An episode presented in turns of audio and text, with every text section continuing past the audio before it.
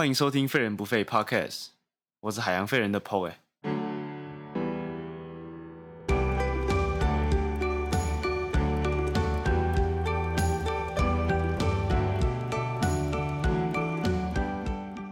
今天的主题呢是环保《山海经》。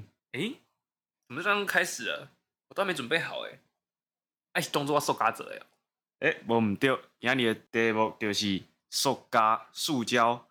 我们今天要讲的主题就是塑胶。哎，大伟啊，听你这个口音，感觉是高雄来的。哎呦，你怎么知道？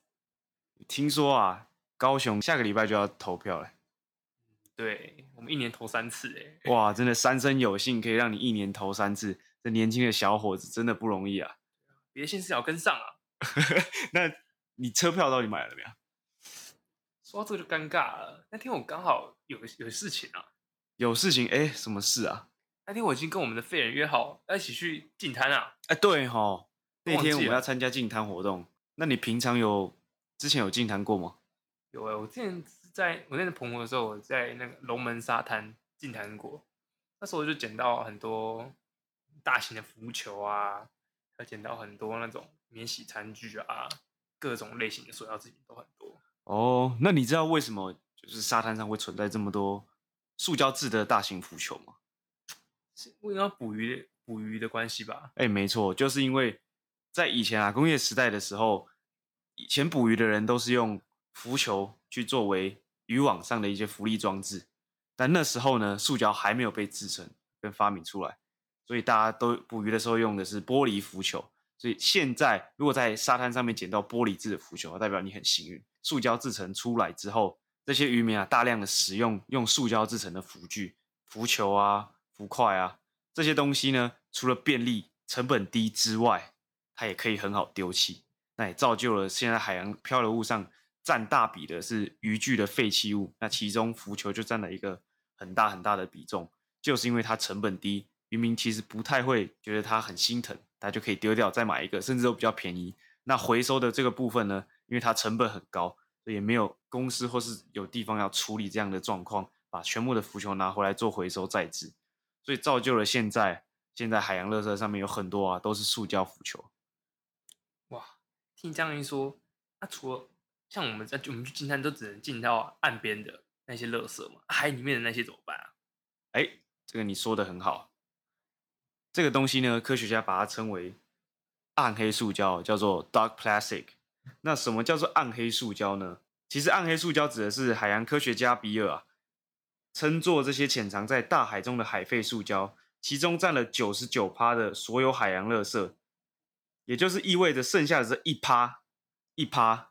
就是我们可以所看到的所有垃圾，包括在岸上、在太平洋垃圾带的这样子的大小，就已经有一百六十一个台湾大了。所以你可以想象，剩下的九十九趴是有多大量垃圾潜藏在海海底下的。那就常理来说啊，新的塑胶垃圾漂在海上，经过变成微粒塑胶沉降至海底之后，海洋上的垃圾应该是会最新的。但科学家发现了，在太平洋的垃圾带大部分都是九零年代以前的垃圾，他们认为大多新的塑胶啊。其实都还没有漂出海外，那就是因为有潮流跟洋流的关系，甚至是海浪的拍打，让让这些垃圾反复的一直在上升下沉，甚至有生物的附着，一直在沿海地带，甚至是沿着洋流在做漂流，而没有到中间的那个漩涡到太平洋垃圾带中间。所以其实太平洋中央的那些大量的垃圾带啊，就是一百六十一个台湾那个区域，其实只不过是所有海洋垃圾的一趴而已。所以你可以想象说，到底全世界。沉积在海底的所有海洋垃圾到底有多大？我的天呐，这光想就头痛啊！这些垃圾我们该怎么去处理啊？这些垃圾该怎么去处理呢？嗯，这一点我也是很头痛。就现今来说啊，其实有很多团队跟很多科学家在致力于研究这一块部分，但是这个量真的太大。以我现在所学到跟我所认知的。基本上要把这些垃圾捞起来，完全是不可能，因为它现在已经跟所有海洋生物的生活圈跟栖息地已经息息相关了。如果你必须要把这些根除的话，同时的你可能也要带走个几千亿的生命在海洋中。所以如果说要真正根除这些东西，不如我们先开源节流吧。Apple 呀，哎，平常都怎么做啊？哎呀，哎呀，哎呀，这就说的好了。那我平常怎么开源节流去让我自己减少这些一次性的塑胶使用呢？就是因为我在海边生活了太久了，所以我很时常检视自己，说是不是要怎么样做才可以不要再让这些东西再流入大海。所以我平常会自备环保餐具、环保的容器，那我在外出食用的时候啊，可以省掉一次纸餐盒或省掉一次塑胶餐盒的使用。那接着第二个部分就是碳排放，大家都知道全球暖化很大一个凶手原因就是因为排碳量太高，甚至是甲烷的排放。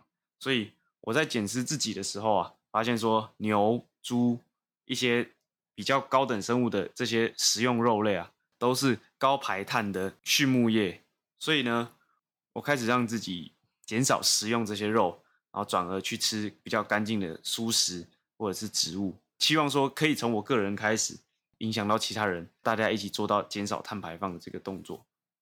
好，那今天啊，今天在探讨塑胶的部分，希望说大家对塑胶这个概念，还有对海洋垃圾的概念有一点了解。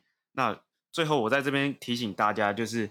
塑胶的问题啊，其实不是一个人或是十个人造成的，而是大家经年累月的这些累积。所以，如果说可以从源头开始减量，从你我开始做起的话，相信不会再有更多的垃圾流入海洋。那我们也可以着手开始把现在既有的海洋垃圾量开始做清洁，或是开始做净滩的活动，让现在所有现行的、所有现行的团体，不管是呃，环保团体啊，或是自发性的，我觉得对于环境，只要尽一份心力，每个人都是好的，每个人都是对地球做正确的事情。那我们今天的 podcast 节目就到这边。如果你喜欢我的主题的话，可以帮麻烦跟我按个订阅。那我们就下次见喽，拜拜。